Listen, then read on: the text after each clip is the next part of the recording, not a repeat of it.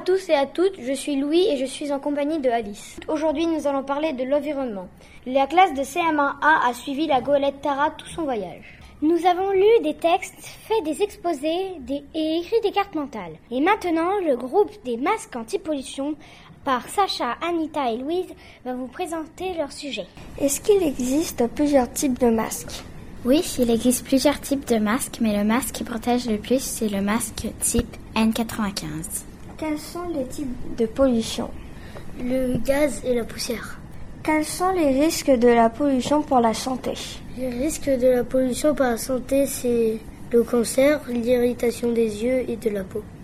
Comment moins polluer? On peut moins utiliser les transports individuels et plus utiliser les transports communs. Merci tous les trois. J'essayerai de me mettre à ce masque quand ça sera pollué.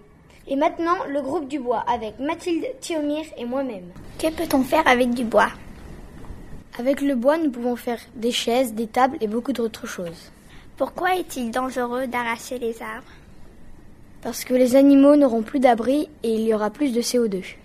Comment calculer l'âge d'un arbre? On calcule l'âge d'un arbre en comptant les anneaux des troncs. Combien de différents types de chênes existent au monde?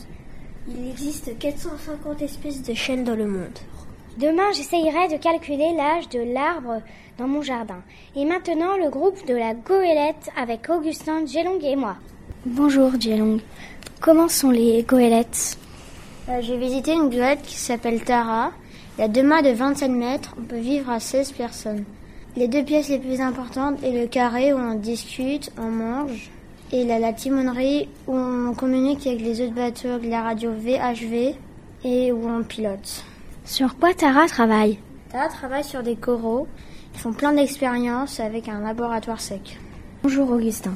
Sur quelle personne avez-vous travaillé? Nous avons travaillé sur la scientifique, le capitaine et le journaliste.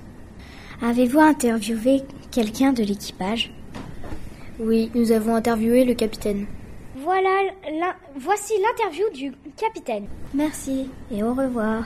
Comment fait-on pour couper euh, des, des, coraux? Alors pour euh, faire des prélèvements de corail, on a, un, on a, alors soit on a, soit, si le corail c'est des petites branches, ben on a des pinces pour, cou, pour couper des morceaux de branches. Et si c'est des espèces de corail qui ressemblent à des grosses boules, eh ben on a une espèce de grosse perceuse qui fonctionne sous l'eau avec de l'air comprimé. Et, euh, et, comme ça, on perce dans le corail et, euh, en fait, on, euh, prélève des, carottes, ce qu'on appelle des carottes. Ça fait une sorte de grosse, c'est un, gros cylindre en fait. Ça fait un gros cylindre qui doit faire 50 cm de long sur 5 ou 6 cm de diamètre. Et on prélève des morceaux comme ça. Ça s'appelle des carottes. Est-ce que c'est difficile de commander? Eh ben euh, non, c'est pas très c'est pas très compliqué. On a on a un équipage euh, de marins euh, qui sont tous des marins professionnels et du coup bah, tout le monde sait ce qu'il a à faire sur le bateau et quand on est bien organisé, eh ben c'est un vrai travail d'équipe et, et, du coup en général ça se passe très bien. Comment se passe votre journée sur Tara? Alors sur Tara quand on est en mer, eh ben comme il faut toujours quelqu'un pour piloter le bateau, on organise ce qu'on appelle des quarts. Donc euh, la journée est divisée en plusieurs, euh, est divisée en créneaux de 4 heures en général. Et donc chaque personne qui est de quart fait 4 heures. Et ensuite, euh, pendant les 4 heures suivantes, ça sera quelqu'un d'autre qui va commander le bateau, qui va conduire le bateau. Et ensuite, les 4 heures d'après, ça sera encore quelqu'un d'autre. Euh, et donc on tourne comme ça au fur et à mesure, on tourne toute la journée. Comme ça, il y a toujours quelqu'un qui peut aller se reposer et toujours quelqu'un qui conduit le bateau. D'accord, merci. C'est vrai que c'était super cette visite. Et maintenant, le groupe sur les tortues, fait par Léon, Laetitia, Faustine et Tom. Combien d'espèces de tortues existent-ils dans le monde? Il y a plein d'espèces de tortues, tortues marines, tortues de terre. Exemple, euh, la tortue lutte. On peut reconnaître la tortue lutte parce qu'on voit pas ses écailles. Combien de kilomètres les tortues parcourent-elles chaque année? Elles parcourent 13 000 km chaque année. Comment pondent les tortues?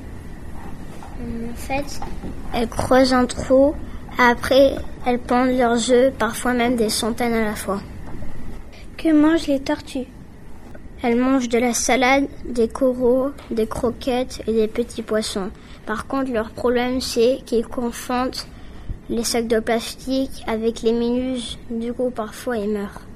Je ne savais pas qu'elle pondait autant d'œufs. Voici le, le, groupe qui a travaillé sur les déchets plastiques avec Lauric, Gustave et Kate et Naomi. Comment réduire les déchets à l'école? On peut utiliser moins de gobelets euh, à l'école et c'est mieux d'apporter la gourde. Comment les tortues meurent à cause des déchets plastiques? Les tortues s'étouffent en mangeant du plastique parce qu'ils croient que le, plas euh, le plastique c'est des méduses.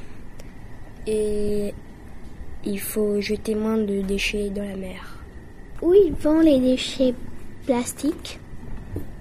Ils vont dans des pays pauvres. Est-ce qu'on peut brûler les déchets plastiques? Oui, on peut brûler, mais ça pollue la terre. Donc il faut recycler. Donc il faut recycler. Euh, comme un exemple, 6 bouteilles, on peut faire une peluche. C'est incroyable qu'il y ait autant de déchets dans la, dans la nature. Le dernier groupe a travaillé sur l'eau, fait par Hugo, Louise, Emma et Basile.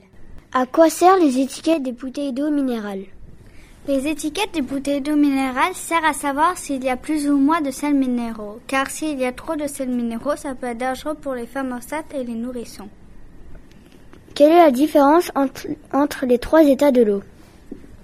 La différence entre les trois états de l'eau, c'est que l'état solide, c'est quand la température est en dessous de 0 degré, c'est-à-dire quand l'eau est glacée. Et euh, l'état gazeux, c'est quand la température est au-dessus de 100 degrés, c'est-à-dire l'eau évaporée.